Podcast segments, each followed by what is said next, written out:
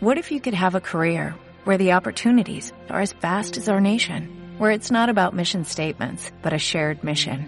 At U.S. Customs and Border Protection, we go beyond to protect more than borders, from ship to shore, air to ground, cities to local communities. CBP agents and officers are keeping people safe.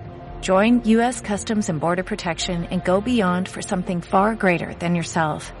Learn more at cbp.gov/careers. He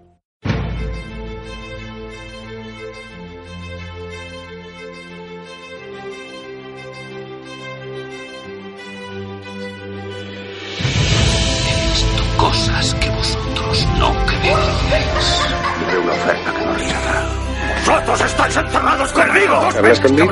Yo no soy un monstruo. Y han dejado de chillar sus corderos. No entraré en el lado oscuro. El mundo se divide en dos categorías. Río y el mundo entero reirá contigo.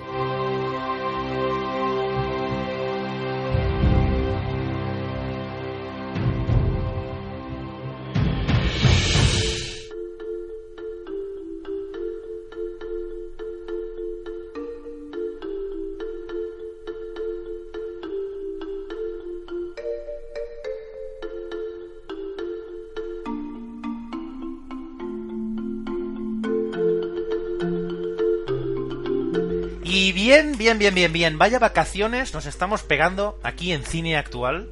En el podcast llevamos un mes prácticamente rascándonos la barriga en la playa. Otros en la montaña tranquilamente. Nos hemos separado, nos hemos dado un tiempo. La verdad necesitábamos separarnos. Pero ya estamos juntos de nuevo. Y vamos a hablar en este podcast, que ya es el número 14, de novedades, de noticias y de, bueno, como siempre, esas pequeñas polémicas que nos encanta ahondar.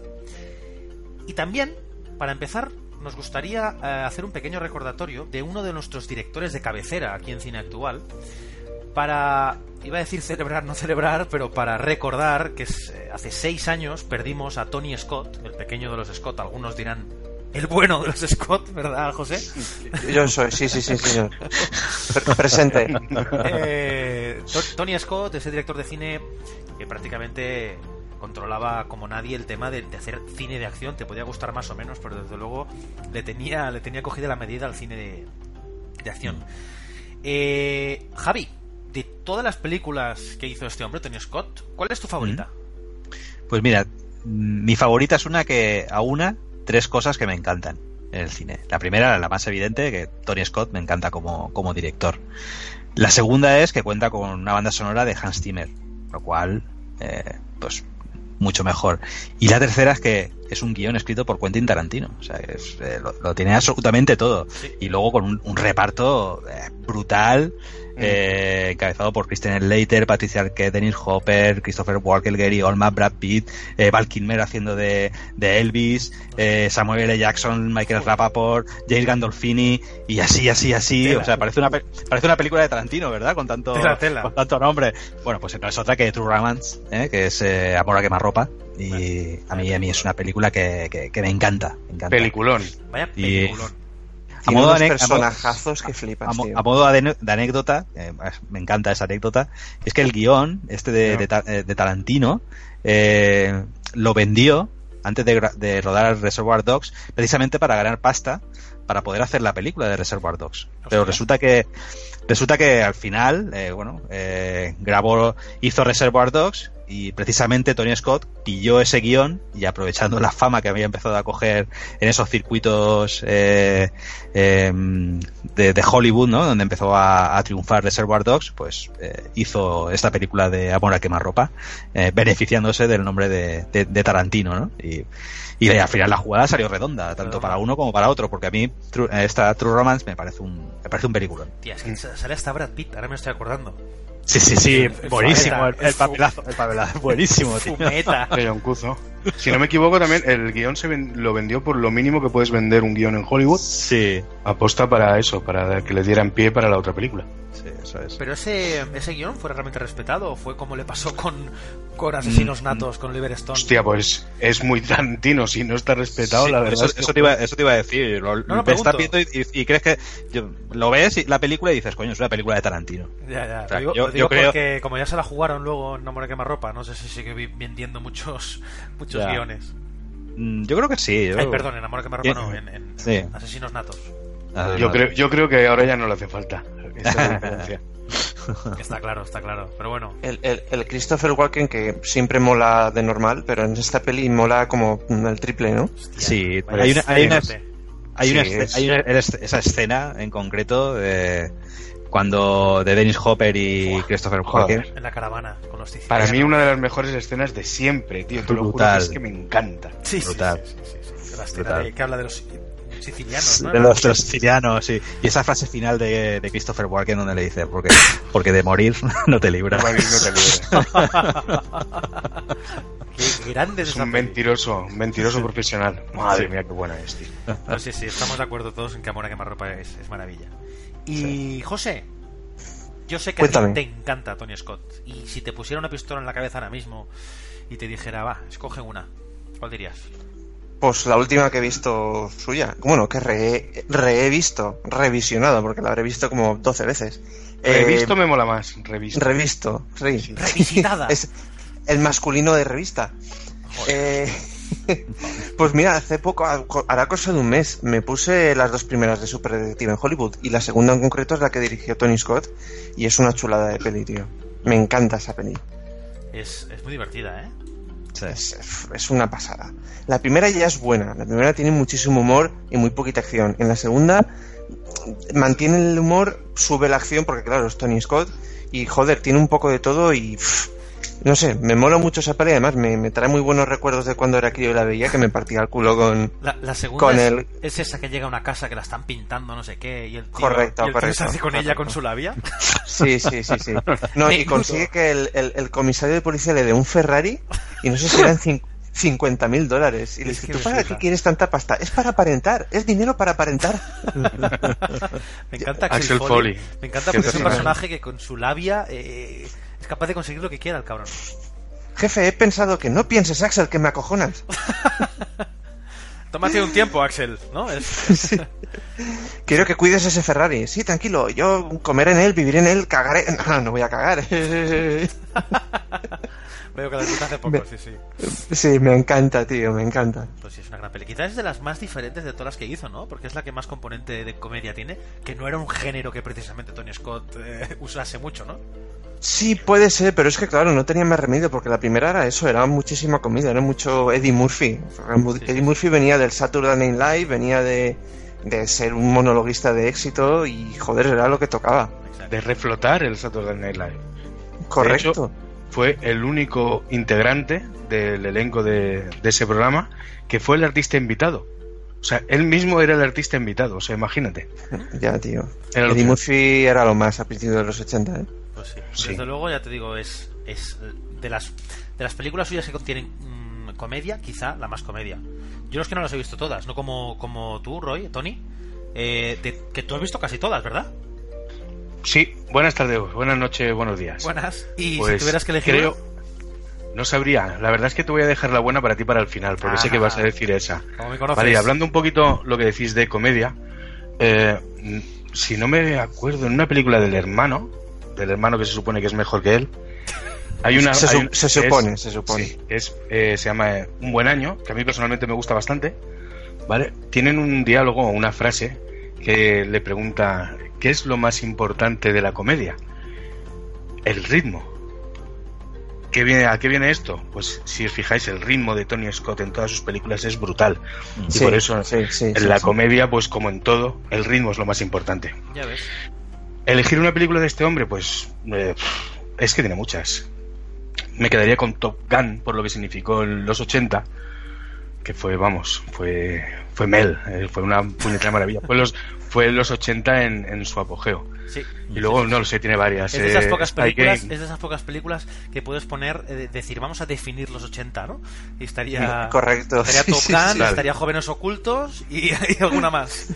Ya, precisamente hoy han anunciado que Harris ha unido a- al reparto de la secuela de Top Gun. Ah, ¿ese Ed? Harris. Mm, Oh, sí, sí. O pues, Sí, están, menos. están juntando ahí un, un reparto no sé qué pensar, interesante. no sé qué pensar de, de lo que acabas de decir. Me has dejado Yo- con el culo torcido. Yo tengo ganas de verla, ¿eh? Y siguiendo un poquito con la filmografía de este hombre, pues es que hay muchas parejas, ya te digo, menos un par de las casi 20 películas que tiene, menos un par las he visto y la verdad es que me encantan todas. Y el tema, bueno, finales, el principio de los 2000, que empezó ya con Spy Game, El Fuego de la Venganza, eh, mejor voy a parar. Hostia, A mí- a me gusta- está guapísima. ¿eh? Yo le tengo mucho cariño a Spy Game. Pues, Yo, sale la Robert Redford, que es un, es Sí. un actor que me gusta, Oye, y Brad, y Brad Pitt, que, también Pues que me sabes, encantan. los sabes que Spy Game la vi yo en el cine, pues, estamos hablando del 2001, yo tendría unos 17 años, Mm. o por ahí. Y mm, es una película que cuando la vi en el cine en su día a mí no me gustó, pero Mm. reconozco que es posible que no la viera cuando tocaba. A mí me pasó lo mismo. Uf, no lo sé, a mí me gustó mucho desde el principio. Además, tuvo la gracia de comparar a los dos sex symbols Claro.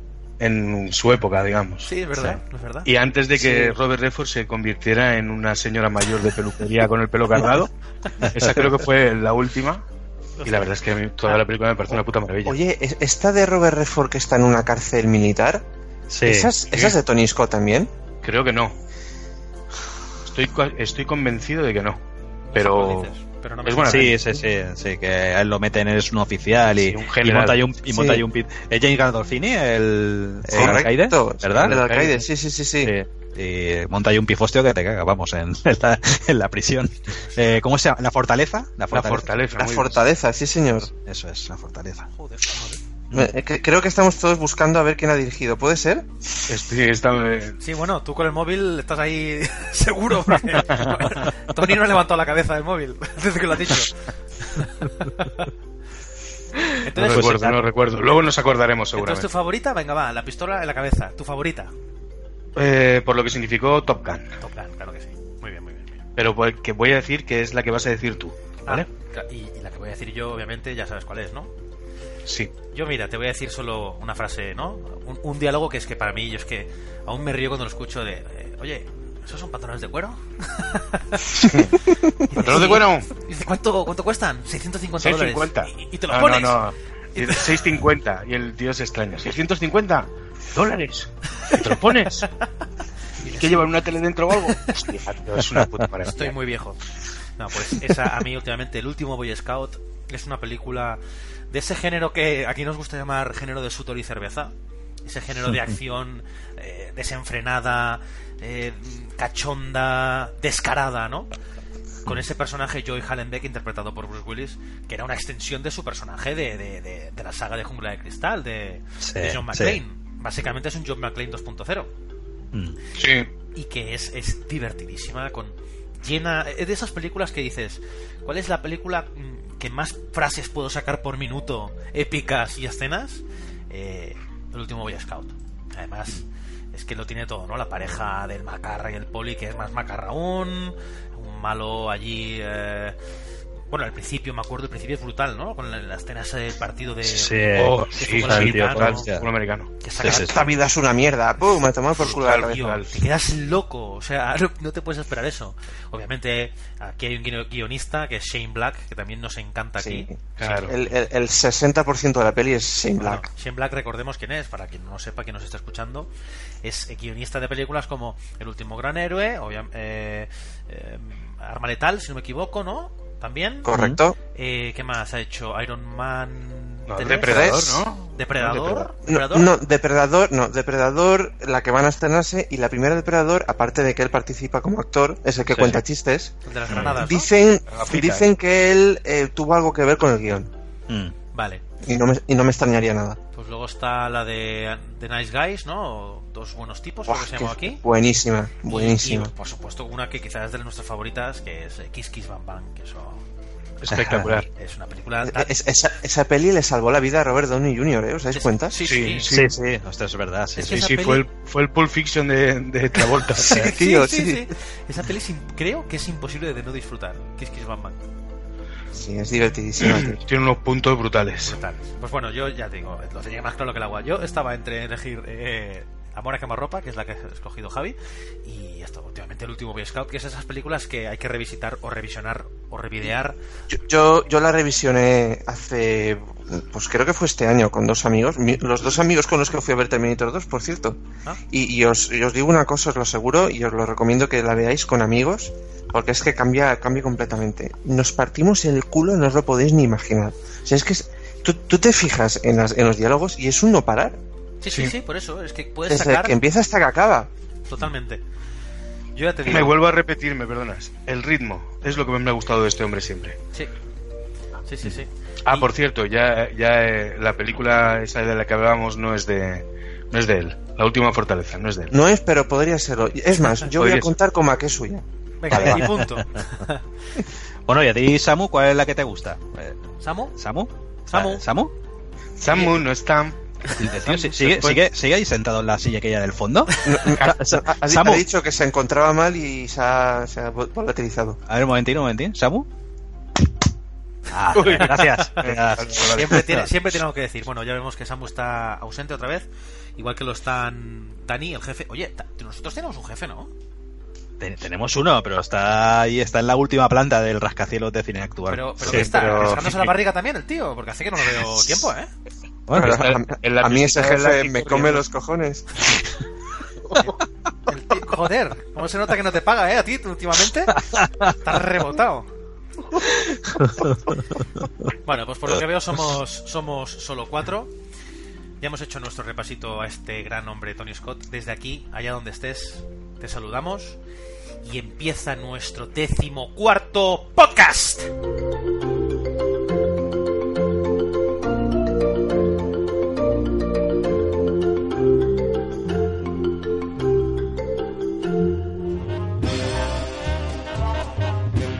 Bien, empieza. Aún estamos en esta primera temporada de nuestros podcasts de cine actual. En este episodio 14. 14 podcasts ya, tíos, ¿eh? Flipadlo, ¿eh? Ya ves. Se dice Sí, pronto. ¿Qué le iba a decir? Que si empiezas a juntar todas las horas son como mínimo 14 horas, más alguna hora que nos hemos pasado. Hombre, más sumar el especial de Por Terminator, eso, que eso eso. ya. Estamos- Son cuatro, cuatro orejas, luego... ¿El de Vengadores que duró? ¿Tres? No, una- No, no, no. Eh, Lo bueno de esto es que son horas aprovechadas. Hombre, Sí, no, sí, sí, sí, sí. no. Bueno, vale, aquí voy yo. Pa- para estar ra- rascándote la barriga, te pones el podcast y, y aprovechas el tiempo. Ahora- además, Sí, ahora, hombre, sí. ahora que aún se puede ir a la playa, está de Sí. coña estos podcasts para escuchar solo en la playa. Si tenéis un ratillo, os escucháis este último, todos los demás y sobre todo el de Terminator. Mm. Además es que os refrescará, porque es que está fresquísimo. sí. Gloria, gloria bendita. Pues vamos a ver, vamos a ver algunas noticias que tenemos por aquí últimamente, ¿eh? en estas últimas últimos, últimos días, que se ve que el señor Hans Zimmer va a hacer la banda, la, la banda sonora de eh, Wonder Woman 1984, ¿verdad? Mm, Que no saliera tampoco una noticia muy especial, pero resulta que es que él prometió sobre una Biblia de fuego que jamás compondría otra banda sonora para una película de superhéroes después de, de haber hecho eh, Batman contra Superman, creo que fue Vaya, la última vaya. película que firmó. Eh, No, no, no, no. no llegó a firmarla. No, no. no. Eh, bueno, el caso es que eso dijo que ya que, ¿Pero por qué? que ya, Porque está- es que que me ya hace- estaba bien. Me hace mucha gracia estas cosas. Él dijo, según, según he leído yo las declaraciones que hizo, es que eh, su primera banda sonora relacionada con peli de superhéroes fue Batman Begins y desde ahí en adelante, pues bueno, fue firmando eh, bandas sonoras de superhéroes. Y según comenta él, le supuso un esfuerzo muy grande, porque era cambiar el registro y cambiar su forma de concebir una banda sonora, como lo había hecho hasta ese momento, hacerla específica para ese género que es de superhéroes. Entonces decía que eso le suponía un esfuerzo adicional que, que bueno, pues que le había acabado, le había acabado cansando. Joder, y pero que eso es de vago entonces, ¿o qué? eh, no sé, pues me imagino el hombre tendrá su Exquisito. de, de componer y tal y, y- y no sé, no sé. Ver. El caso es que dijo que, que a no ser que encontrase un proyecto que fuese la hostia, eh, no volvería al género de superhéroes. Hombre, Y tam- también... ha, en- ha en- vuelto co- En el, como claro. En la película de Dice, Batman... dice que el guion le ha sorprendido, le ha impactado Sí, mucho. claro, Sí, claro. eso Y seguramente todos los celos que venían detrás, ¿no? es- eso es. Esta, esta de Batman contra Superman, la verdad es que Hans Zimmer, si os fijáis, tiene varias bandas sonoras que comparte. Es decir, que hay otros eh, compositores Y en esta Mm. última de Batman contra Superman estaba con Yankee Excel.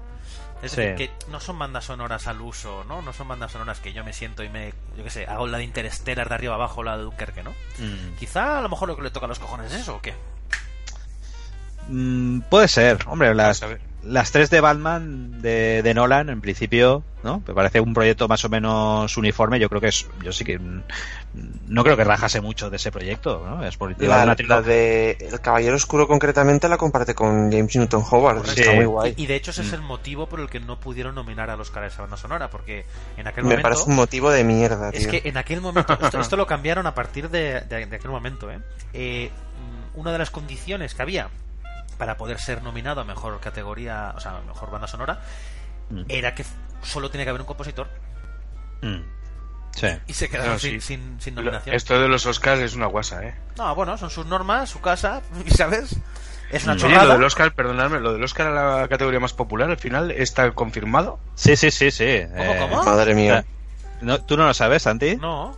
Ha salido vamos a- también una noticia hace poco, claro, es que estábamos de Sí. vacaciones. sí. Nos, lo vamos, nos lo vamos a pasar bien en la, en la, en la entrega de los Oscars de este año. En la Pues, próxima retransmisión. sí. Escucha, que hace, Santi, hace poqui- esta, esta te va a gustar, ¿vale? A ver, a ver, a ver. Hace, hace, Ah, po- hace poquito ¿y el anu- Os- anunció, sí, anunciaron que, que en los Oscar iban a haber tres cambios muy muy importantes. Bueno, ¿no? Y el, el primero es que la, eh, la gala se va a ceñir a tres horas. O sea, ya está. Tres horas y. Pero vamos, súper super estrictos en ese sentido. Bueno, pues que quite la Eh, categoría de los cortos, que eso es una basura. No, ¿Sabes lo que van a hacer? ¿Qué van a hacer? Entregar, entregar Oscars en los anuncios. ¿Qué dices? O sea, las pausas Sí, esas sí. que hacen eh, van a aprovecharlas para entregar ¿Y- y Oscars. qué Oscar van a Imagino- entregar? Pues, pues es lo que acabas de decir cortos. tú, me imagino.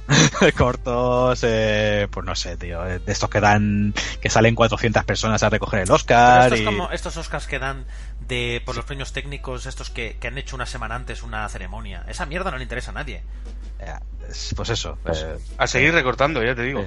Eh, La, Pero, eh, la, sigue, sigue. la segu- la segunda medida es la que ya ha comentado Tony, que es eh, crear, una no- crear una nueva categoría que es película más popular. Espera, déjame decirlo. Y el Oscar a la película más popular es para La Tostadora Valiente. De Dora la Exploradora, ¿no? Claro, claro. En. Forocoches se están frotando las manos ahora mismo. Claro, Claro. entonces, era un poco una forma de, de, de- Pero de po- reconocer con un Oscar los blockbusters que normalmente están, normalmente popular, están al- A nivel de gente. Sí, sí. Sí, Claro. sí, que la gente votará, tengo ya entendido. Bueno, escuchame una cosa. Bueno, no es por bueno, ser bueno. Nostradamus, pero primera y última vez que. Primer y último año que van a hacer esto. Sí, muy probablemente. No, no, el problema es que en teoría cuando tú dan un Oscar es por una cierta categoría, una relevancia que tiene la película, pero en calidad, no en cantidad. No, no, claro.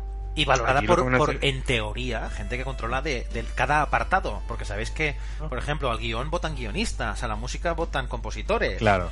Luego, Ahora van a votar no. los ofendiditos. Todos los ofendiditos van a votar. Esto va a ser. Yo no la pierdo este año. Pues mira, le va a dar cierta- mira, le va a dar un extra. En realidad me cabreo, pero no. No me cabreo, todo lo contrario. y bueno, la tercera de las medidas es que van a. eh, la gala eh, pasa de inicio de, de febrero. eh, no, es normalmente es a finales de febrero, pues la van a hacer a, a principios del mes de febrero. Bueno. La gala. Sí, bueno, tampoco, la fecha tampoco era muy, muy exacta, pero vale. Sí, esa, Sí, esa me parece bueno. hasta mejor. Mm. Pero bueno, que sí que, que, que para que os fijéis que yo imagino que hay que hay medidas, o sea, que hay presión por parte de Disney, Marvel, Warner, DC y demás para que esas pelis en las que se gastan un pastizal y que normalmente no se llevan ningún Oscar. Es Pues- que mira, yo, yo soy un pues poco bueno. friki, soy un poco friki. Y una vez me leí las, las normas de, la, de los Oscar, de qué normas Mm. tiene que haber para que una película participe. Y, o sea, hasta ese punto de friki soy. Y una de las normas que tiene es que si tú has estado nominado a una categoría de los Oscar, tú en tu póster, después de, la, de los Oscar, puedes poner, la, esta película recibió X nominaciones, o esta película ganó X eh, Oscars. Pero lo que no puedes poner es si fuiste preseleccionada, pero no nominada, es decir, sabéis que primero hacen una criba. Sí. Tú Sí. no puedes poner esto- eh, esta película fue precandidata al Oscar o prenominada. Entonces, Mm. como que son muy estrictos a la hora de poner en los carteles esta película tiene un Oscar o no. Sí. Entonces- también va por ahí un, po- un poco los tiros, sobre, está. todo por el, por el mercado doméstico, Ahí que está. es donde muchas de estas películas eh, recogen luego gran parte de su recaudación. Ahí Entonces, claro, irte al mercado doméstico. que esa película popular, que no va a ganar un Oscar, porque no la va a ganar, pero le pongan ese ganadora del premio popular del, del Sí. Oscar, bueno, ya, ya tienes la etiqueta Oscar, por lo tanto ya tienes una posibilidad Pues de que te alquilen, te compren. Sí. Me parece una mierda, con todos mis respetos. es que no, es que pues, eso que habéis dicho de las presiones. Oye, pues que coja Disney y que se haga sus propios premios. Mejor película de Disney, mejor personaje de Disney. Y que les den premios y luego se hagan sus propios carteles. ¿Te imaginas? Mejor Es que- personaje Disney, Joy Hollenbach, de, del último Boy Scout. Es que es lo que te digo. Mejor muñeca rota que luego se va a convertir en drogadicta. Sí, sí. Total, que por ahí vamos mal. Por Bueno, ahí to- la- total, eh, siguiendo un poquito con la línea de lo que hablamos de Hans Zimmer, ya tenemos claro Sí. que era la banda sonora de esta Wonder Woman. Que mira, no, no vamos a hablar más de Wonder Woman porque cada, no sé si cada eh, podcast tenemos que hablar de superhéroes, pues lo vamos a pasar de largo.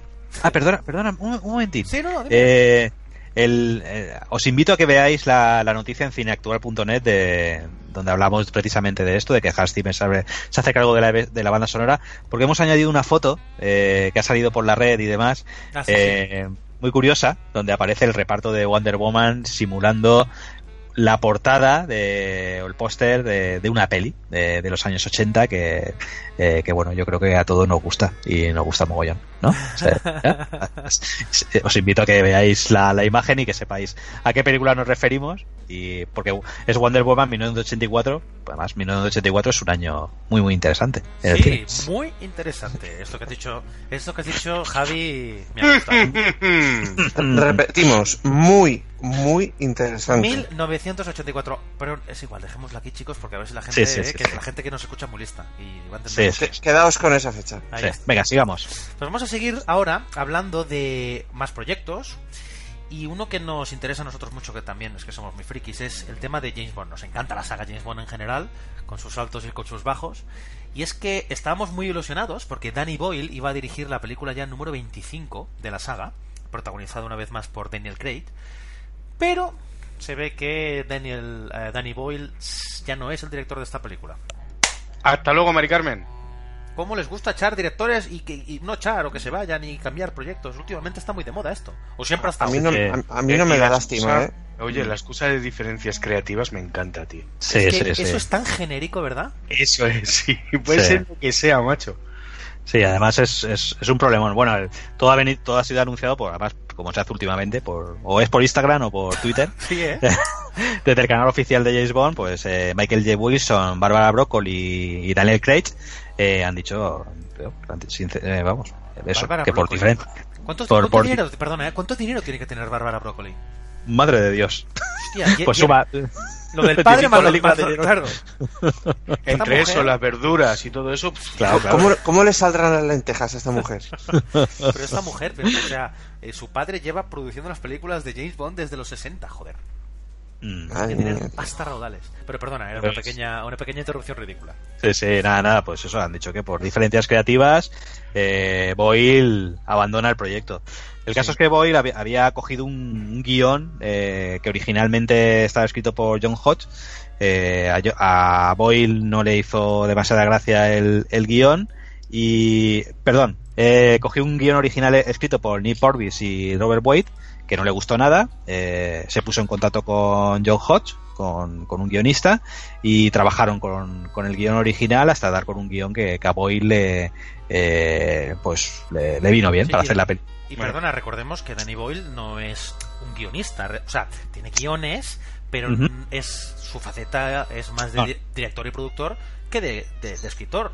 ¿no? Realmente él solo ha escrito el guion de 127 horas de sus pelis. Claro, eso es. Entonces, eh, bueno, puso ese guion, ese guion nuevo eh, o reformado sobre la Ay, mesa. no, no, no, no. Ahí eso me ha gustado, lo de guion nuevo, porque en verdad cuando dice que reescribes o que Sí, lo llevas a tu terreno, es decir, cojo el guion que había, sí, sí. te lo sí. paso por el forro Sí. y pongo lo que me da la gana. Sí, a mí me han dicho más que la diferencia también, aparte de eso, iba por el tema del casting, ¿puede ser?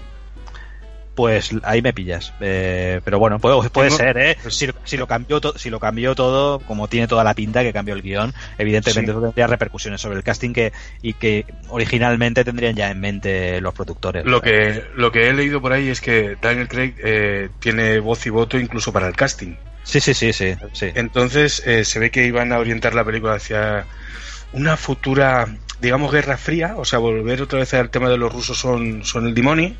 Joder, tío, eso ya aburre, ¿no? Sí, pero iban por ahí. Lo que pasa es que se ve que el problema principal, que se ve que Danny Boyle estaba de acuerdo en orientarlo hacia allá, pero el tema principal fue que para elegir al malo malísimo, que en las últimas escenas había sido gente de renombre, ¿vale? Actores bueno, Sí. potentes, en este iban a coger a un actor polaco totalmente desconocido que había salido en una película que ahora mismo no recuerdo. Y eso se ve que no le hizo ni puñetera gracia a este hombre. Bueno, pero, Y se ve que el problema entró por ahí. Según pero, leído, ¿eh? por ejemplo, en Casino Royale, el, el Mads Mikkelsen ahí no era conocido todavía. A- a- en Estados Unidos, ¿no? Desde luego. Pero fue, esa fue la primera película, ¿no? Mm. A lo mejor ahí Daniel Craig tampoco tenía tanto poder. Puede claro. ser, puede ser. Luego, aparte, tenemos. ah, Claro, eso nunca lo sabremos, evidentemente, pues no, no sabremos cómo es el guion de, de Boyle. Pero bueno, eh, tenía que tenían que abordar un problema importante y es la salida de Daniel Craig. Eh, que no tiene por qué no tiene por qué hacer nada especial, simplemente en la próxima película cambian de actor y chimpú, como se ha hecho siempre en, Idris- en todas Idris las Elba. películas. Idris Elba, por Se favor, está, que se sea está hablando Idris de él. ¿no? Bueno, se se, habla está hablan- mucho. se están hablando hasta de mujeres, quiero decir. eh, cuidado. Jennifer, Que, pues, Jennifer Bond, ¿no? A ver, esto en realidad sabes, sabemos lo que pasa siempre. Empiezan a hablar de 40 actores y actrices, bueno, actrices nunca, pero Mm. actores y al final cogen uno que nadie se lo esperaba. Sí, eh, por ejemplo, uno que se ha manifestado, que, que ha mostrado su interés y que ha gustado mucho es el nuevo Superman. Henry Cavill. Sí, Henry Cavill. Mm. Si lo había escuchado. Yo, Idris Elba me- es un actor que me gusta. Mm. Eh, lo que pasa es que también, aunque el tío es una roca, o sea, ya habéis visto eso, ese, no sé si fue una especie de documental que él se hizo como luchador y fue por Mm. todo el mundo ahí luchando y tal. O sea, el tío está más fuerte que un cubata pueblo, como dice nuestro amigo Renji. Está más fuerte que el cura de Dark, ¿no? Pero ya es otro tío que está rondando los 50 tacos. Sí. Entonces, ojito, que con la tontería en un par de años te plantes en casi 60 y ese hombre a lo mejor no puede levantar la rodilla. A mí, me, a mí me gustan los Bond estos, o sea, el tipo de Daniel Craig. Son, yo creo que se ajustaría bastante a lo mejor a Idris Elba. O sea, no me gusta. mm, si te tengo que ir a lo clásico, me quedo con Sean Connery. eh, pero no me terminan de gustar eh, la proyección que ha tenido ese tipo de, de James Bond. A mí, por ejemplo, Pierce Brosnan me, me, me hastiaba, me cansaba. Es, Eh, que, es que sus pelis eran unos truños. tío. No, entonces, son, aparte- son distintas, son No, distintas. Ahora también nos diré- estamos... mm, aparte- diré, aparte de- ¿eh? No te diré Sí, que es el sí. peor Bond, porque ahí está Timothy Dalton, pero sí que es verdad que las de Pierce Brosnan... Hombre, George Lazenby discrepa, ¿eh? No, perdona, Sí, George. Lazenby, George Lazenby precisamente a mí me parece muy bueno, muy bueno. Te lo juro, yo no sé por qué la Y- gente y tiene ojo. tanta manía. Y, y ojo, a mí Roger Moore me cae de puta madre, pero sus pelis eran unas cutradas, tío. Correcto. Si yo tuviera que hacer Esto un, es todo un poquito la, la época, ¿eh? Si me Sí, permites. a son, víctimas de su época Yo totalmente. os es que decir, Daniel yo os iba a Craig decir una cosa. eh, Vino en el tema Bourne. O sea, llegó la época Bourne y, y se, se hizo para allá. James Bond cambió completamente. totalmente. Yo- pero yo, yo no, está- yo no estaba hablando de las películas en sí, estaba hablando del James Bond, que me estaban transmitiendo. O sea, Sí, sí, al sí. margen de que la película me pueda gustar más o menos, porque por ejemplo de Pierce Brosnan, la primera de Pierce Brosnan me, me- a mí me gustó. Sí. La película, la- a mí la- me pareció una peli buena. Golden Age, Viniendo de- también. Golden Age, te la pero- compro, te la compro. pero las, eh, las tres... eh, las- sí, las otras tres las olvido. Eh, pero eh, ese tipo de Bond era como más de lo mismo. Entonces, Daniel Sí, Craig me parece que. Ha, aportado algo eh, que nuevo y que ha refrescado a la saga. Que Le dio un origen, ¿no? No, no, Eh, yo, no- yo no estoy le de dio un acuerdo. origen al personaje. Claro, claro, a mí me, a mí me encanta. Esos cinco primeros minutos de Casino Sí. Royale me Oh, encantan. O sea, me parecen una puta Sí, pasada. sí, sí. En Casino Royale lo consiguieron, pero en todas las que ha hecho luego vuelven a, a- a lo de siempre. A la chica Bond, a la chica Bond mala. Sí, bueno, pero al eso- ma- a ver, pues claro, pero, es una película de Bond. cojones, ¿Qué quieres? ya, ya, pero es que Casino Royale todo eso se. Porque es como una que película origen. lo hizo diferente, joder, molaba Claro, mucho. era, era la primera, es lo que te estamos diciendo, le dio un origen al personaje. Claro, Pero es que luego. ese, ese tío no empezó hostia, siendo un dandy, ¿sabes? claro, es- eso empezó es. siendo un- una puta locomotora. Sí. La de Bardem es un bodrio de miedo, tío. La de Quantum of Solace, madre mía, no qué estoy de truño, acuerdo, tío. no estoy de acuerdo. Pero un poco... Perdón, a mí me la- la gusta- de a mí- Quantum a- of Solace, sí, a mí me parece un truño, ¿eh? Sí, a mí me gustó. Ah, y ¿La última, la última es tan random, ¿no? A mí la única que de esas últimas de Daniel Craig que no me acaba es precisamente la última porque lo veo un refrito de todas las, las anteriores, Sí, principalmente sí, las dos sí, anteriores. sí. Y me parece casi un, un remake de Skyfall, pero bueno. El, el malo, el malo es un escaramanga de la Sí, vida, bro. tío. sí, Brownfield, Escaramanga, tío. Es que en Sí. teoría igual, igual eh, bueno, me, me corregí si me equivoco. So, eh, tanto la de Casino Royale, no, Quantum of Solace es una, una continuación directa, es la primera que fue continuación Claro. directa. Eso Y es. Entonces se en podría decir en que toda esta saga es una continuación directa. Sí, sí, Toda todas saga. lo han sido, todas han tenido un nexo. Sí, se supone que es la asociación, vamos, van, van siguiendo el rastro de la eh, de la asociación esta, el de la Quantum, ¿no? Que es, Sí. ¿Cómo se llama? Sí, es Quantum, ¿no? La, No, bueno, sí, Quantum, que es la, la antigua, joder, ¿cómo se llama? Octo... sí, sí, o, to- o Top, uno, Topus, o, Joder, No. ¿cómo se llama? Ah. Nos hemos quedado en blanco. ¡Ayuda! Sí, sí. Spectra. Esa. Spectra, coño. Spectra, Spectra. Hombre, Es, es algo parecido a lo que han hecho con las últimas de Misión Imposible, que también han seguido el juego con, con el sindicato, que se supone que Sí. son Sí, Pero- un grupo de ex agentes todos muy chungos. Antes, antes de hablar precisamente de Misión Imposible, que habla- hablaremos de ella, mm, fijaos una cosa, la, la saga de Daniel Craig tiene una diferencia respecto a los demás James Bond. Que es que, Qué rubio. aparte de que Rubio, que me acuerdo que se criticó un montón el, el tema este, es Mm. que es la primera vez que se hace una especie de reboot.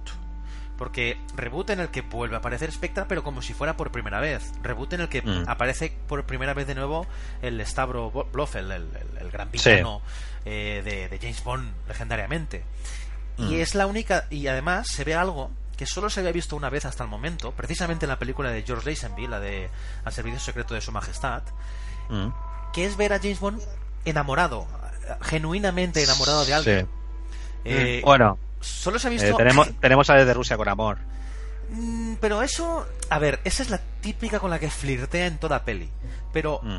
realmente James Bond, eh, además en Casino Royale está clarísimo que llega a enamorarse del personaje de, de Eva Green. de Eva Green, pero ya en la- en la de George Lazenby se acaba casando con, con una con un personaje, ¿no? Que es la, la mujer de, de un tío del sindicato del crimen.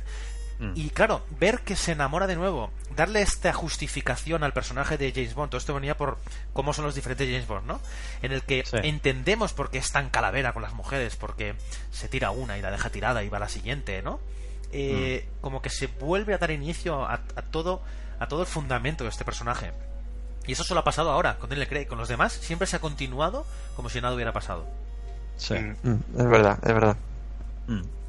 Pues a mí, no sé, a mí Daniel Craig me, me gusta especialmente. Eh, Y a mí las chicas Bond.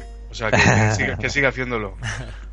Y, Y bueno, por, por aprovechar a hablar de Mónica Bellucci. y, pre- y precisamente eh, José ha estado diciendo ahora, eh, ha nombrado, bueno, se ha nombrado Henry Cavill, se ha nombrado a Misión Imposible, y precisamente esta semana, bueno, o, o este mes, mejor dicho, se ha estrenado la sexta película ya de Misión Imposible que por aquí hemos visto, ¿no? Sí, señor. ve- ve- 24 horas antes de grabar este podcast, el amigo Tony y yo fuimos a verla a los cines Kinepolis Sí, señor. y nos lo pasamos muy bien, la peli está muy chula. Yo me lo pasé bomba, también. Es que no Muy puedo, entretenida. no puedo Mucho. decir muchas cosas malas, a ver, no es una obra maestra, ¿no? Está claro.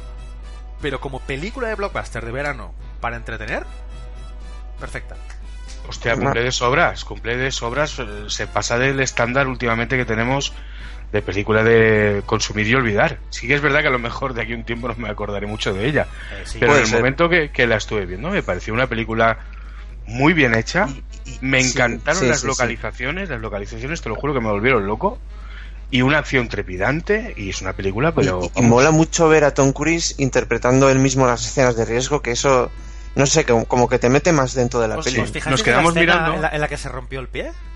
Sí, sí, sí, sí. Claro. cine creo que se quedó en Me, eso. me lo dijo Tony en ese momento. Mira, mira, ahí es cuando se lo rompe. Sí, sí, Pero sí. pasa una cosa, hay, hay un momento en, en esas películas que no sé cuándo es Tom Cruise, ¿vale? Y cuándo es un efecto especial.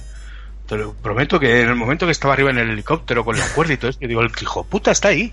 Yo hubo un Es que, momento. es que parece que esté ahí. Yo hubo un momento, perdona, pero después de ver cómo hicieron los efectos especiales de esta gran película favorita nuestra que es Logan, del año pasado, de Lobezno, que unas Ostras, escenas que yo pensaba, que yo pensaba que era Hugh Jackman y resulta que no. Cuando Era vi un no, doble, tío. y que le habían puesto ordenado en la cara, digo, yo ya no me creo nada. Yo ya no sé si es Tom Cruise el que está corriendo, que por cierto se hincha a correr, ¿eh? En esta. A eso. Iba, también eh, lo que he dicho de Idris Elba que está rondando los 50. Este hombre está rondando los 60. Sí, sí, sí. Ah. ¡Qué bien corre el canalla! Y sí que es verdad que cuando le hacen un primer plano, tú que ya llevas viendo a Tom Cruise desde los 80, dices, hostia, ya se le notan los años, pero cabrón Se le- conservado. Sí, sí, yo, vamos. Yo, yo se lo he notado mucho en, en- en las pelis estas de Jack Reacher. Ahí sí que se le nota No sé, yo al menos se lo he notado mucho en el Yo en, físico. en en- yo en esta se le he notado, le he notado la cara ya más cascaeta, pero, pero es lo que te digo, que el amigo tiene ronda casi los 60 palos, Mira. y no sé exactamente cuántos años tiene, pero Cu- Curiosamente, ya que nombras Jack Reacher, una cosa que comparten, eh, aparte de Tom Cruise, Jan Ri- Jack Reacher y esta Misión Imposible Fallout, es Mm. que eh, comparten el guionista y director, que es eh, Sí. una persona que a mí me encanta, que es Christopher, Christopher Maguire. Que este Mm. tío yo lo tengo entre mis favoritos de la historia, no por nada, sino porque hizo el guion, que no la dirección, de, De una peli, de una peli muy floja. de una ¿verdad? peli flojísima. Que, que Vas si a yo- decir esa, sí. Exacto. Que si- ¿Sabes aquello de llévate cinco películas eh, a una isla desierta? Que eso siempre me ha hecho gracia, ¿no? Me las llevo y, y ¿dónde las conecto? A, una palmera. Pero bueno, es sospechosos habituales. Este fue el señor, el, el que, el que ganó el Oscar precisamente además por el guion de esos sospechosos habituales. Mm. pues se salió no, el muchacho. No, no está guapa, ¿sabes? No, no. Por cierto, a este hombre eh, lo están considerando para dirigir Bond 25. Claro, es que ahí está el tema. Y precisamente os iba a preguntar, ¿no os pareció que esta película, esta de Misión Imposible Fallout, es ya directamente y sin, y sin tapujos y sin esconderse una película de James Bond? Sí, es prácticamente James Bond. Mm. Mm. Hay una amenaza Sí. externa, un villano con su fortaleza, hay escenas de nieve, como bien decías tú, eh, Tony. Ahí, ¿no? Las diferentes localizaciones, que si en París, que si en la nieve. Eh, Me encantaron, la verdad, me Obviamente encantaron. sale en París y que sale, obviamente, la Torre Eiffel. eh, por favor, ¿no? Y, y el Arco del Triunfo. Eh, y al Y final. le dije a José también, le dije a José también que la banda sonora es muy, muy José Luis, muy Hans Zimmer también, ¿eh? Sí, no, no. Sí, mucho trompeteo. Tiene, cal- tiene calidad en todos los aspectos esta peli, ¿eh? Mm. Es una peli redonda. Pero yo me sigo quedando con Misión Imposible 4, la que dirigió Brad Bird. Esa, mira, es que es- lo más curioso es Con, que con- yo, yo con no guion de Christopher McQuarrie, Yo, por cierto. yo, mi- yo No. la mía preferida, bueno, eh, quitando a lo mejor la de Brian De Palma, que en fin es la primera y, Sí, esa, no, mucho, es- esa no se cuenta, esa no, no se cuenta, yo me quedo con la de JJ Abrams. Yo, La- la me tres. encanta. La Sí, tres. re- Con real- me parece una, un peliculón. Sí, porque la, pasada. la 2 con, ¿qué fue? ¿John Woo? Sí, con la John Woo, 2, tío. la 2, tío. Solo hacían que volar palomas por ahí. Oh, Qué qué, horror. grande. Mira, precisamente. Ahora, ahora que no está, ahora que no está Samu por aquí, parece que está Zack Snyder ahí rodando la película de Misión no, no, no. Mira, precisamente, yo fui a verla, fui con un colega al cine, que siempre solemos ver estas pelis de acción, nos encanta Tom Cruise, la verdad. Porque a mí Tom Cruise personalmente me encanta, como actor, como actor de acción. A mí también, a mí también. Y es uno de Sí. esos actores que todo el mundo lo conoce, pero todo el mundo también le quita, le quita valor, ¿no? Y a mí me parece injusto. Eh, porque también la gente confunde la vida personal con la de actores, pero bueno, eso es ot- otro tema. Lo que quería decir es que estábamos viendo precisamente Fallout y hay una persecución en moto. Y me dice, y me dice mi colega, me dice, eh, lo mismito que Misión Imposible 2. ¿Os acordáis? ¿Os acordáis que hay una persecución en moto, no? Correcto, sí, sí. Ojo Hostia, la la de los descapotables, la de los descapotables, que una va con cinturón de seguridad, la otra escena no va. Eh. Y, y- y una lleva ruedas de montaña, la moto, la otra lleva rodadiza. Fijaros, ¿eh? estamos hablando de la, de la mi- misma saga, mismo actor y, y- y dos mundos diferentes. O sea, cómo hacer un producto. Aunque bueno, ¿sabéis el tema de Misión Imposible 2, no? Un poco de por qué fue así tan desatada. ¿Os... No, Eh, yo es me que acuerdo de, de, de la Semana Santa versus fallas. Oh, versus- Sí, tío. no, no, Oh. pero el, el tema fue. y Esto a lo mejor es ya leyenda o no, ¿eh? Pero el tema fue en que Tom Cruise eh, acababa de rodar Edgeway Sat con Stanley Kubrick. Y se ve que Ah. acabó hasta la polla. Hasta la polla de que, claro, le dijeran, imagínate, con un Stanley Kubrick vas a hacer tú lo que te salga de los cojones, ¿sabes? Entonces es lo que el Tito Stan dice. Y se ve que acabó tan quemado de estar tan atado, digamos, a nivel creativo, por, por- decirlo de alguna forma, que dijo, mira, yo me voy a hacer mi peli. El tío produjo Misión Imposible 2 y efectivamente hizo lo que le salió de los cojones con Misión Imposible 2. Y salió lo que salió. Claro, ahí, ahí lo que deseas no es siempre lo que necesitas. Aunque yo creo que si te pones a ver, no sé, ¿eh? ahora estoy a lo mejor divagando, pero si te pones a ver Misión Imposible 2 hoy en día, con la idea de que es una locura, a lo mejor la disfrutas y todo. No, No no, sé, no, se- no, no- tío, no no se puede ver, no se puede ver. Es como, y, un- es como y la- alguien nacido en España menos. es- es como las últimas pelis de, de Transformers, tío. Es que no las puedes ver, no, no. Ya ves. Yo, por cierto, brin- eh. o- perdona, ¿eh? pero otra cosa que me resultó muy curiosa de esta Fallout es que yo no había visto ni Protocolo Fantasma, que es la, la, la cuarta, Mm. ni, ni la otra, ¿cuál es? Eh, misión, ¿Cómo era? Que no- es que las confundo, tío. Nación Secreta, eh, Rock Nation, Sí, No. sí, Rock Nation, sí. y la Rock Nation, que es la otra que ha dirigido Christopher McGuire, y, ta- Mm. y también ha hecho el guion. Y no las, no las vi y me enteré igual de todo. ¿En serio que no las has visto? No, no sé, por qué. Pues, Pues, pues, mira, te- pues, te, enteraste porque eres un tío hábil. pero No, lo único Sí, que porque- sale el personaje, este el anarquista, ¿no? Este. Bueno, Claro, conecta directamente con, con la anterior, con la 5. que- sí, pero la verdad es que de- deberías haberla visto porque sabrías un poquito más de cómo va el Sí, tema. pero te aseguro que la peli se entiende igual, es decir, está diseñada para que alguien que no ha visto las anteriores la pueda entender, ¿eh? Mm. Porque ya dije que yo no me perdí nada. Hablaban de nombres, te explicaban quién era el personaje y obviamente ya sabías que, por ejemplo, Solomon Lane era un personaje que había dado problemas en las ante- anteriores películas. Sí, sí, pues tío, tienes que ver la 4, ¿eh? Para mí, la mejor, ya la te digo. 4 es- es sin contar la primera. Ghost Protocol, ¿eh? Ghost Protocol, Sí, sí, sí. increíble, tío. Es Pero- divertidísima, es muy Brad Bird, es mucho humor, mucho humor, mu- un ritmaco que flipas y Mm. mucho, iba a decir mucho elastic, ¿sabes? Muchas escenas Sí. con un humor que no hace falta ni que Físico, hablen. ¿no? Físico. Sí, humor físico. Es que está muy chula, tío, mírala, en serio. Pues sí, Hombre, y este aporta siempre, Simon Pegg le aporta siempre un puntito, ¿no? A- Sí, ese es, sí. es el punto. Es. Sí, sí, que lleva ya cuatro películas, eh, Simon. Mm. De, de hecho, en, en esta película tiene, te diría que menos humor, tiene solo cuatro o cinco escenas de humor. Y, Sí, y no hay luego muchas, lo que sí que tiene, están muy bien tiene, puestas, un, ¿eh? tiene un par de trampas que yo, tú y yo, o sí, no yo y yo, tú, yo, tú y yo. Una, una nos la olimos. Una nos la olimos, la otra también, pero una nos partió el, el culete, A ¿eh? mí me partieron muchas, ¿eh? El espinazo, tío. Una, habían un par muy claritas, pero esa justo en la que digamos que se descubre el pastel, no nos la esperábamos para nada. Es que responde muy bien al patrón de las películas de Misión Imposible de te- giro, giro, giro, recontra giro. Y en Sí. algunos al final te pillan. En algunos no, obviamente. Sí, sí. A La verdad hubo- es que muy bien la película. Sí. Lo único que no me gustó, y si me oyen desde aquí de la sala de los cines Kinépolis de, de Paterna, por favor, cambiar las puñeteras butacas. Incomodísimas. Uf, Incomodísimas, tío. La Yo además pantalla est- genial, est- Estoy pero- con ciática y lo pasé muy mal, ¿eh? Y que de no hecho, yo, el yo aire estaba. acondicionado tan fuerte, ¿no? Hostia, hostia, yo me leí, tío. Qué frío que hacía. Yo que llevo a, chaqueta mí, ya. a, mí, a mí perfecto, a mí sabéis que por Sí, eso no, no, hay ningún Para problema. ti, para ti genial, pero yo. Pero en las, mi culo gordo, la verdad es que se lo pasó fatal. Pues. Sí, tío. pues y sí. hasta aquí nuestra colaboración con Guillermo. Señora de Kinépolis, si quieren mandarnos unas entradas y demás, pues Sí, bueno. lo agradeceríamos. Pues, pues yo una cosa, si tengo que poner, como tú dices, Tony, una- un punto negativo, y que es algo que en realidad, joder, me ha decepcionado, es Henry Cavill. Fíjate que es lo que menos me gustó de la película. Vaya, me, me sorprendes. Sí, Sí, yo, yo también me sorprendo porque me gusta el actor y, y- Pero hostia, no lo vi nunca como el personaje que se supone que era. Bueno, al margen de estos pequeños detalles que no nos puedan gustar, más ajenos o propios de la película, eh, la verdad es que la saga de Misión Imposible, en general, mm, nos atrae, ¿no? Es, es algo que nos gusta, ¿no? Podríamos decir. Sí. Muy entretenida, muy digna. Bueno, mientras sigan haciendo pelis como esta, seguiremos yendo al cine a verlas, así que adelante. Que cuenten conmigo. Y cambiando un poquito de tercio, esta noticia a mí me ha dejado con el culo torcido. es el tema de que van a hacer una secuela de Death Note. Este, esta, este manga japonés que fue adaptado primero en un anime, en una serie de anime, en mi opinión, sublime. Y que luego. Cojonuda. Pero sublime. Yo la pongo en mis tops, todas, en todos los tops lo pongo arriba. Y que luego hicieron varias películas eh, live action. Y esta última, que la verdad es que se llevó bastantes palos, hecha, Mm. eh, bueno, producida por Netflix. Y es que va a tener una secuela. Sí. No, no me lo puedo creer, tío. Al, pa- ah, bueno, al, al parecer, de Ted Sarandos, que es el responsable de contenidos de, de Netflix, dice que la recepción fue fue buena por parte de los espectadores de Pero- Netflix. pero- no sé cómo, ¿no? Pero ¿cómo lo puedes saber si... si... Vamos a ver, es que Ya, ya, yo me, yo me- yo me pregunto exactamente lo mismo. Netflix no, no puedes medir la audiencia de Netflix, tío.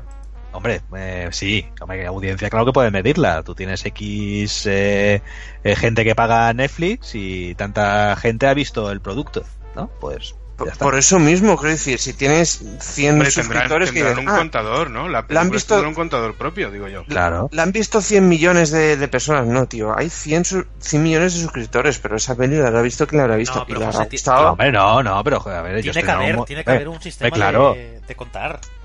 Si te, Bueno, si te vale. lo cuenta a ti, si te lo cuenta a ti, quiero decir, te dice, ¿has visto esta película? Pues ellos de sobra tendrán ellos bases de datos donde le contabiliza a la gente que ha visto Vale, determinada ahí, película. ahí- ahí me he columpiado, vale. Pero ¿de dónde saca que ha gustado? Ay, eso Pues- sí, eso sí. Hombre, ellos tienen, también, tienes un modo de rating, ¿no? La gente puede calificar. Tienen un dedito ahí para arriba, un dedito para abajo. ¿no? Sí. A mí es que no, a mí es que no me salen la- las puntuaciones en, en la aplicación del- de, mi tele. Porque Mm. tú lo tienes pirata. ¿Qué dices, tío? Señores de Ah. Netflix. Señores de Netflix, no, no, no. Broma, pago. yo, ¿eh? yo pago mis dineros. Bueno, pues el caso es que eh, como el señor Sarandos está contento, el señor Netflix también, pues ha puesto al señor Greg Russo, que es un guionista, eh, entre otras cosas de las maravillas Resident Evil y Mortal Kombat, Madre, de- madre de Dios. Hostia, macho. Madre de Dios. Mortal Kombat. La secuela que estará dirigida también por, por el anterior director de la primera parte, Adam Wingard.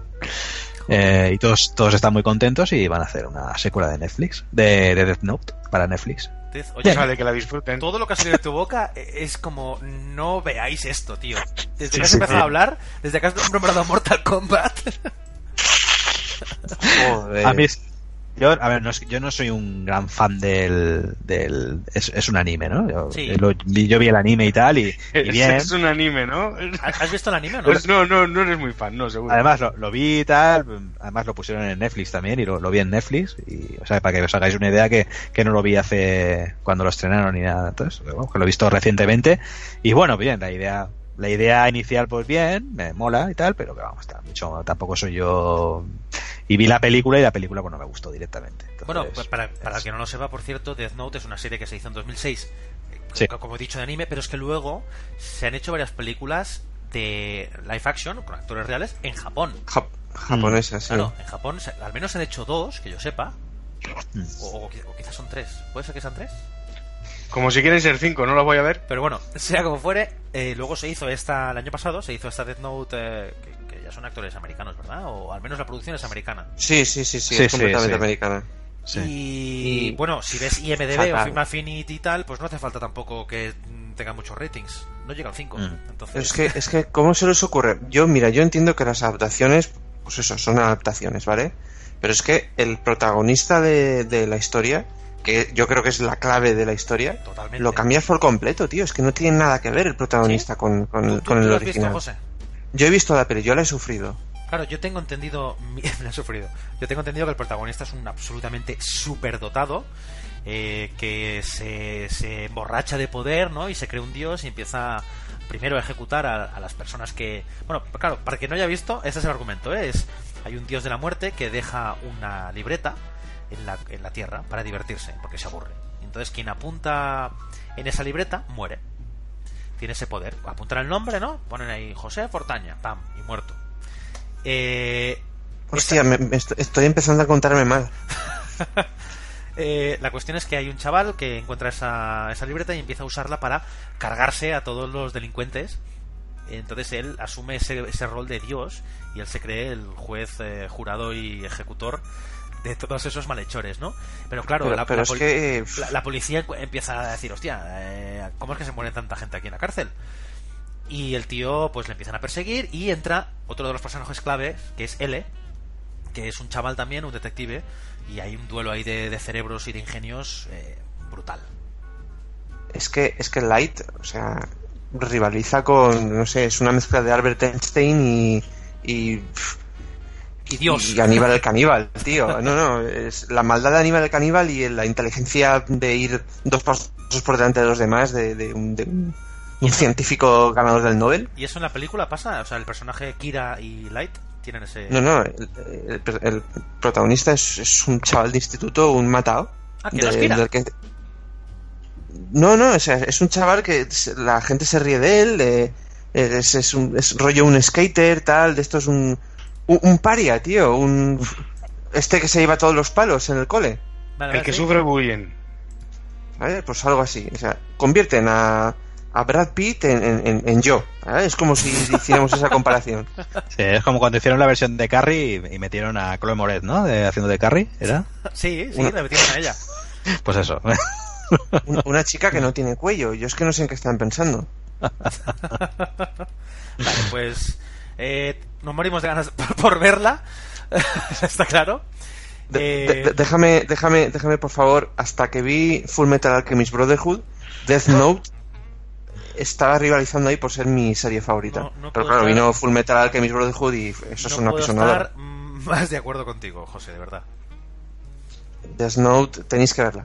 Es una parece serie peli- cojonuda. Me parece una serie con un guion eh, que te hace levantarte literalmente de la, de la silla. Sí, Yo un argumento que, que la estás viendo y estás pensando, esto solo puede llevar un camino, solo Sí. puede llevar un final. Y, y efectivamente, ese es el final al que llega. Yo, eh, esa serie, ya te digo, eh, de verla, el dibujo, decir, es sublime, la música, todo, ¿no? El- ese, Genial, ese genial. tono japonés, ¿eh? De, de hacer épico, comerse una patata, una patata frita de una bolsa, literalmente. Y me la como, ¿no? esa, esa escena. la- Cojo otra patata y me la como. Pero el guion es tan bueno, además tiene dos mitades muy diferenciadas la serie, eh, de anime, y cuando acaba la primera dices, no se puede superar. Y sigue teniendo la misma calidad, porque no puedo decir más, la segunda mitad que la primera. Sí, y, y evoluciona y, y- y los personajes evolucionan con el argumento y, Y todo. aparecen, y aparecen nuevos y... Bueno, sigamos Bueno, vamos a- hablando vamos de más tratar- estrenos. Hay otro otro que otro estreno que viene que le interesa mucho a Javi, además, que lo sé yo, que me Sí. lo conozco, que me lo conozco, que es Out- Outlaw King. Sí, sí. Eh, esta semana hemos podido ver el, el tráiler, por fin, de, de esta película que estrenará el 9 de noviembre en Netflix y que no, nos trata un poco de redimir la, la figura de, de Robert I de, de Escocia, Robert de Bruce, que a muchos le sonarán por la película de Braveheart de, eh, de Mel Gibson, que es ese famoso rey de Escocia, ¿no? que, que salía en, en principio eh, con con Mel Gibson, ¿no? Que hace de, de se me ha ido el nombre del de, del personaje que Ya interpreta lo vemos, ya lo vemos que se está William, ya. William Wallace. William Wallace, perdón. y que luego le, le mete la, la conveniente eh, puñalada trapera, ¿no? Y pues bueno, es queda como una figura ahí, Robert de Bruce, mm, tanto de dibujada y como medio malo y tal. Y bueno, pues en la peli esta, eh, El Rey Proscrito, que es como se llamará aquí en España, eh, bueno, pues nos traen un poquito la, la figura de, de Robert de Bruce. Y bueno, pues una, una peli histórica protagonizada por Chris Pine y dirigida por David Mackenzie. David Mackenzie, Y tío... Mackenzie, sí. Y no sé, a priori parece que tiene buena pinta. A mí Chris Pine me, me mola, eh, me gusta como, como actor. Eh, aunque haya tenido alguna otra película como esta de, de Bourne que no, no funcionó muy bien, pero bueno, en general a mí me parece un actor, un actor bastante asequible y bueno. Y no sé, por lo que he podido ver en el tráiler, pues bien, eh, la peli funciona ¿Puedo bastante decir bien. una, una anécdota? Venga, Venga. cuéntala. Venga. Dale. Eh, resulta que como muchas veces ha pasado en esto de, del cine, no sé cómo les da por hacer la, la misma temática a dos estudios distintos. Esto ya Pues pasó de el esta año pasado, película, ¿verdad? Y en muchas veces, tanto Robin Hood como muchas. Total. Un, po- un pueblo llamado antes Peak y Volcano. Por ejemplo, sí, sí, de ese, de ese rollo. Es que pasa muchas veces. Pues en esta, ahora hay otro estudio que quiere hacer otra versión con eh, del personaje este Robert de Bruce. Ajá. Pero es que lo curioso es que lo va a interpretar el mismo que interpretó al Robert de Bruce de Braveheart. Anda. Hostia, Eh, sí. qué ¿Mm? grande. Ahí está en marcha. A ver cuál, la típica, a ver cuál de las dos es la que triunfa y cuál es la que se come un mojón. Esto pasó como, como cuando pasó con las de Blancanieves, ¿no? Hace unos años. Que Sí. sacaron dos pelis Joder, simultáneas. Esto Mm. pasa mucho. Eh, la de Armageddon y Deep Impact. Sí, la famosa Robin Hood, ¿no? Aquella de Sí, sí. Príncipe de los Ladrones, sí. Sí, bueno, pues estilo. Como anécdota, peli- pues ahí lo dejo. Mm, La peli tiene buena. Bueno, el tráiler, desde luego, ves. es- está bien cuidada, o sea, tiene unos exteriores bastante buenos. En eso Netflix no suele fallar, ¿no? Oye, Se y suele cuidar muy bien los productos, Hablando de a menos tráiler. formalmente. A Sí, ver, ¿Lo ponemos? Ya sí, ya, la- la Venga. ¿Se lo escucha? dale. Venga, vamos a ponerlo. Dentro.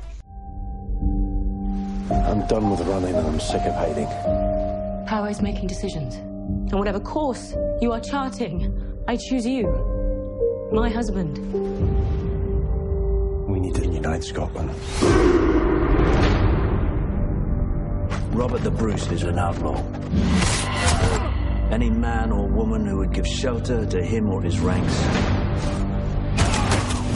is to be executed without trial. I serve Robert Bruce! Join us to free our Bien, y bueno, lo que vamos a ver aquí un poquito es cómo, eh, cómo Eduardo I eh, pues se enfrenta al rey de Inglaterra para poder conseguir finalmente su, el reino de Escocia y poder independizarse y demás. Y bueno, pues sin contar mucho más, para que, que no conozca un poco la historia de Robert de Bruce, pues bueno, pues es un personaje muy interesante. Y a modo de, anécdota, eh, no sé si- no creo que salga en la, pel- en la película, pero bueno, a mí es una anécdota que me gusta mucho de este personaje. Y es que eh, casi, casi estuvo enterrado en España, Robert de Bruce. Casi, casi. Casi, casi. Pues resulta que. bueno, resulta que él, eh, cuando falleció en Escocia, él pidió que llevase sus restos a Tierra Santa. ¿no? Bueno, eh, haceros, estamos hablando del. Creo que es el, el siglo XIV, 1300 y algo, eh, cuando él fallece, que están en plenas cruzadas y demás, y, y él pide que le lleven. eh, donde están ahora los cruzados, ahí en Jerusalén y en Tierra Santa, que lo entierren eh, en Tierra Santa. El caso es que a la altura de, España, como sabéis en ese momento también eh, había una, una, una guerra santa en España donde estaban luchando cristianos contra, eh, contra musulmanes. Y, y bueno, pues esos guerreros que llevaban, esos soldados que llevaban el cuerpo de, eh, en realidad el corazón de Bruce, es lo que, es lo que llevaban, en una especie de urna de, de plata, eh, se meten ahí en un fregado y demás, para también en una cruzada, y quien lleva el corazón pues lo acaba, lo acaba perdiendo allí en la, Esto, esto, es lo, esto es lo grande de, de cine actual. Tener reporteros sobre el terreno. ¿Qué tiempo hacía ese día?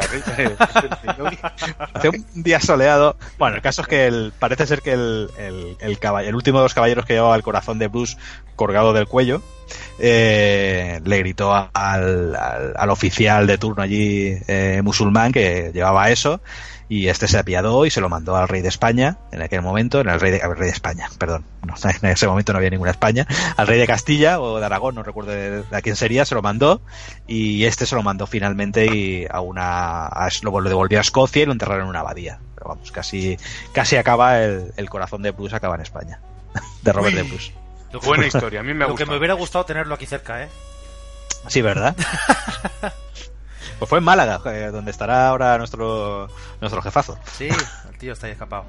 Ahí en el yate. Yo si queréis, eh, un poquito también para acabar con esta película, me gustaría destacar que precisamente el director David Mackenzie se hizo bastante famoso hace pues un par de años porque dirigió la película es que es que no quiero decir el nombre en español porque porque me, me- Hell or High Water que en España se llamó Comanchería Uf, me ha costado decirlo Buena, que es la, buena peli. que es la película Sí. que también está protagonizada precisamente por Chris Pine y Ben Foster y donde Mm. también aparece Jeff Bridges y que tuvo Sí, varias- bastante inmenso. unas cuantas nominaciones a los Oscars de hecho Oye, Chris Pine tiene un melón que flipas, ¿eh? tiene más cabeza casi que yo Hostia. Sí, sí, en la de Star Trek, que aparece bien peladito, se le ve, se le ve un melonazo Tiene importante, más sí. cabeza- Hacerle la corona aquí, ma. tiene más cabeza que el, que el casco de, del Octubre Rojo Aquí ninguno de los cuatro podemos hablar, ¿eh? no no hay que cuatro melones que como le peguemos Sí. los cuatro un cabezazo a esta mesa la partimos y es de roble ¿eh? Si cogemos una insolación, se acaba el verano. Si nos hacemos un gorro de paja, los burros comen mierda.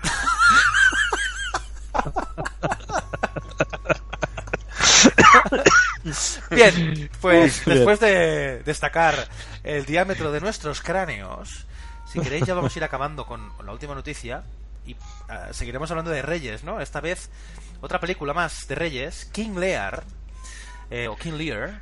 eh, En Amazon Prime. De Amazon Prime, que adapta un- una obra de, de William Shakespeare, ¿verdad? Si no me equivoco.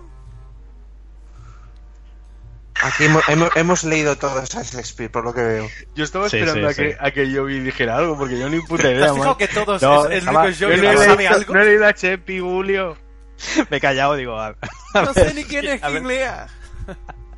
Bueno, pues es una, es una adaptación de la eh, de una de las tragedias de, de William Shakespeare eh, y que mm, bueno tal como se viene se, se puso de moda desde hace unos años desde hace ya bastante tiempo eh, es una libre adaptación eh, en este caso de eh, de esta de esta tragedia donde nos lleva a, a tiempos modernos y utilizan la trama de, de esta de esta novela eh, donde bueno que está protagonizada por Anthony Hopkins y bueno es, eh, es un rey que aparentemente se le, se le va la se le va la cabeza y reparte su reino entre entre sus tres entre sus tres hijas. Y, y mientras que él sigue vivo. Y él bueno él sigue allí haciendo sus locuras y mientras eh, cada una de las de las propietarias del reino no se lo dividen y en tres partes como he dicho y bueno cada una va haciendo una serie de, de cosas que van desenca- desencadenando no una serie de acciones por parte de las de las otras hermanas y, y mientras el, el señor el señor rey eh, va vigilando lo que van haciendo sus sus, sus hijas bueno Esto que dices es- de adaptar a tiempos modernos es un poco lo que han hecho, bueno, eh, llevan haciéndolo mucho tiempo, ¿no?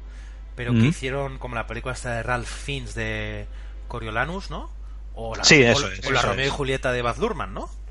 Eso es, eso es. O, Sí, o eh, el Hamlet, el Hamlet de Jack Slater. Va, ¿De Jack Slater? una UCI. El ¿Cómo de te gusta? Kenneth Branagh, no.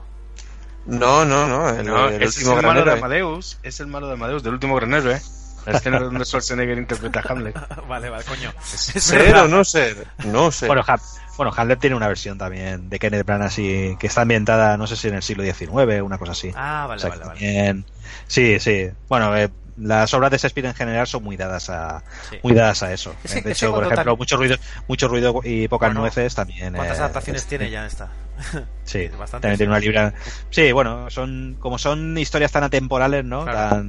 Eh, dan pie a que se puedan adaptar en cualquier momento histórico, porque los temas siempre son como Sí. muy de muy de actualidad, ¿no? Pues fíjate que, que a mí hay una película que me encanta, que es Macbeth, de, de Roman Polanski, que es de los 70. Creo que, si no me equivoco, fue la primera película que hizo después de que asesinaran a su mujer, Charles Manson. ¿Mm? Bueno, la gente de Charles, Charles Manson. Y a mí esa película me encanta, pero la vi en inglés, eh, como veo todas las películas, obviamente, no como otros por aquí en la mesa y no señala a nadie. Y, ¡Viva Thor! Y, y, con- y la vi con subtítulos en inglés. Y esa película adapta literalmente el texto de, de Shakespeare. Y yo no me enteraba de una mierda. Que yo inglés controlo, pero no controlo el del siglo catapum. Y entonces al final me la tuve que poner en subtítulos en español, que por cierto estaban sublimemente eh, traducidos. Y no lo digo en ironía, ¿eh? O sea, estaban de verdad. eh, a- o sea, el que hizo la traducción me quitó el sombrero, de verdad. Y digo, es un poco problemático cuando se pone a adaptar muy, muy, muy fielmente una obra tan antigua, porque cuesta seguirle un poco. A pesar de que la historia en sí es brutal. Hmm. Bueno, en este caso es que lo que decíamos, es que son, por ejemplo, el- está en este caso el Rey Lear, lo que cuenta son las relaciones personales entre familia y demás y cómo se pueden desarrollar relaciones, digamos, antinatura y entre miembros de una familia y de- o sea, son cosas que es que trascienden un poco el Sí. tiempo y, y en, en general lo pongas donde lo pongas y si lo pones en Marte dentro de 2000 años, pues Bueno, seguramente funcione ¿no? también, o sea que tampoco Es como cuando hacen una de estas películas, ¿no? Que dicen, es un western, ¿no? Como Han Solo, dicen que es un western, o como... eh, eso O como Hmm. Fantasmas de Marte de John Carpenter, ¿no? Han solo un western, ¿no? Y se quedan tan anchos. No, pero es que en, en realidad, en realidad es un western. Lo que pasa es que no transcurre en el oeste, pero Mm. responde a una serie de patrones y, y- y Sí. fórmulas usadas en, en géneros obviamente tan prolíficos y tan reconocibles como un western. Eh, Mm. Es verdad que hay historias, fórmulas que son eternas y seguramente esa que dices tú, ¿no? De, del King Lear con las tres hijas y una forma de confiar y, y la familia, eso es eterno. Que por cierto no hemos Sí. hablado de quién es el prota. Sí, sí, bueno, lo Sí, comentaba al principio. Anthony es Ah, perdón. Anthony, Anthony Hopkins, sí. Y eh, bueno, pues mm, después de su paso por Westworld, que creo que a todos no- nos ha encantado y, y creo que es una de nuestras asignaturas pendientes, hablar un poquito de, de Westworld en alguno de los podcasts. Eh, en principio, eh, bueno, pues mm, yo le, le tengo muchas ganas, porque a mí aparte Shakespeare me gusta y, y Anthony Hopkins también. Entonces lo haré todo lo posible por, por verla. Pues mire, yo si no os importa quiero romper una lanza a favor de Amazon Prime, que veo que últimamente está mejorando su contenido, poco a poco, también es verdad, pero lo está mejorando. Tiene un par de series, me gustaría recomendaros a todos, si no lo habéis visto, la serie que protagoniza mi ídolo, que es Billy Bob Thornton, que se llama Goliath. Si no la habéis visto, muy recomendable. Y un Sí, palito es- que le... Sí, Está chula, Tony. me encantó. O sea, el típico abogado que era la hostia y es un alcohólico drogadicto. O sea, Billy Bob Thornton. No hay Sí, exacto, exacto. ¿vale? La primera temporada es muy buena, la segunda no es tan buena, pero te deja el culo roto.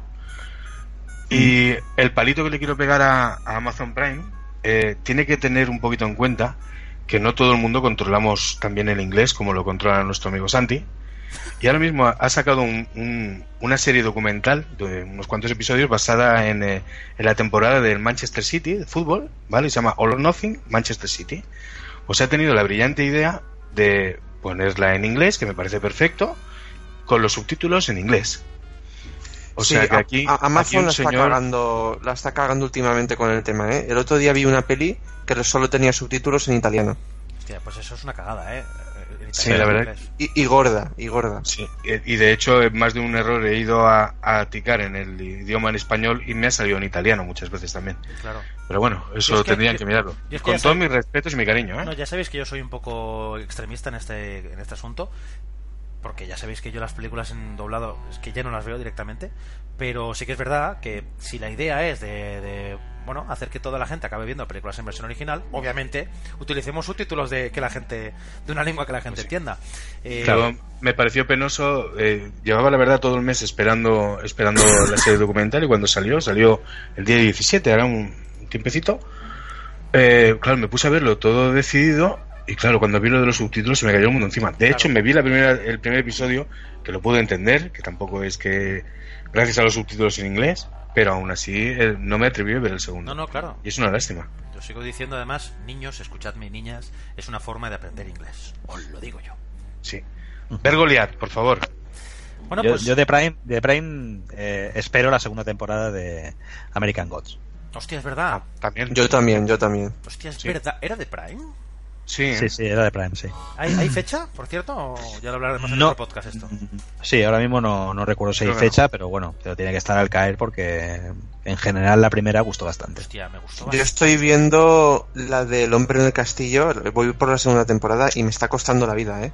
A mí no ¿Sí? me gustó, la verdad. Lo que me ha, venido, me ha venido bien que han puesto las dos primeras temporadas de Fargo y me las he visto. Y hasta aquí puedo leer. Bien, pues si queréis, vamos a ir dejando esto porque ya la gente tiene que ir a, eh, a dormir, ¿no? Digo yo, o la gente no duerme. Bueno, dormir o, O, no desper- sé. o levantarse. O levantarse de la playa y irse a darse un bañito, que empieza a pegar el sol, ¿no? Fíjate, Santi, se me acaba de ocurrir una cosa ahora mismo. Dime. Así improvisando. Dime, dime. Igual, igual que al principio del podcast nos hemos acordado de, de, de Tony Scott, ¿Sí? eh, propongo que para acabar el podcast nos acordemos de otra persona que también falleció en, en agosto, en este caso de 2000 2006, que fue el, el, el compositor Basil Poledouris. Ah, amigo, sí señor. ¿Qué te parece? Pues me parece Y una eso. gran idea. Y de hecho podríamos poner algún tema suyo. ¿Cuál- A ver, dime qué, qué- qué tema quieres que te lo pongo, Javi. Hombre, no puede ser otro. La Conan. caza del octubre rojo. El nombre no, la apertura de la, de la caza del octubre rojo. es que claro, no son pocas las que han hecho. Pero, hombre, obviamente, Sí, sí. hoy, señores y señoras, por fin vamos a poder poner el tema de la caza del octubre rojo, compuesto por. El señor Basil Poledouris.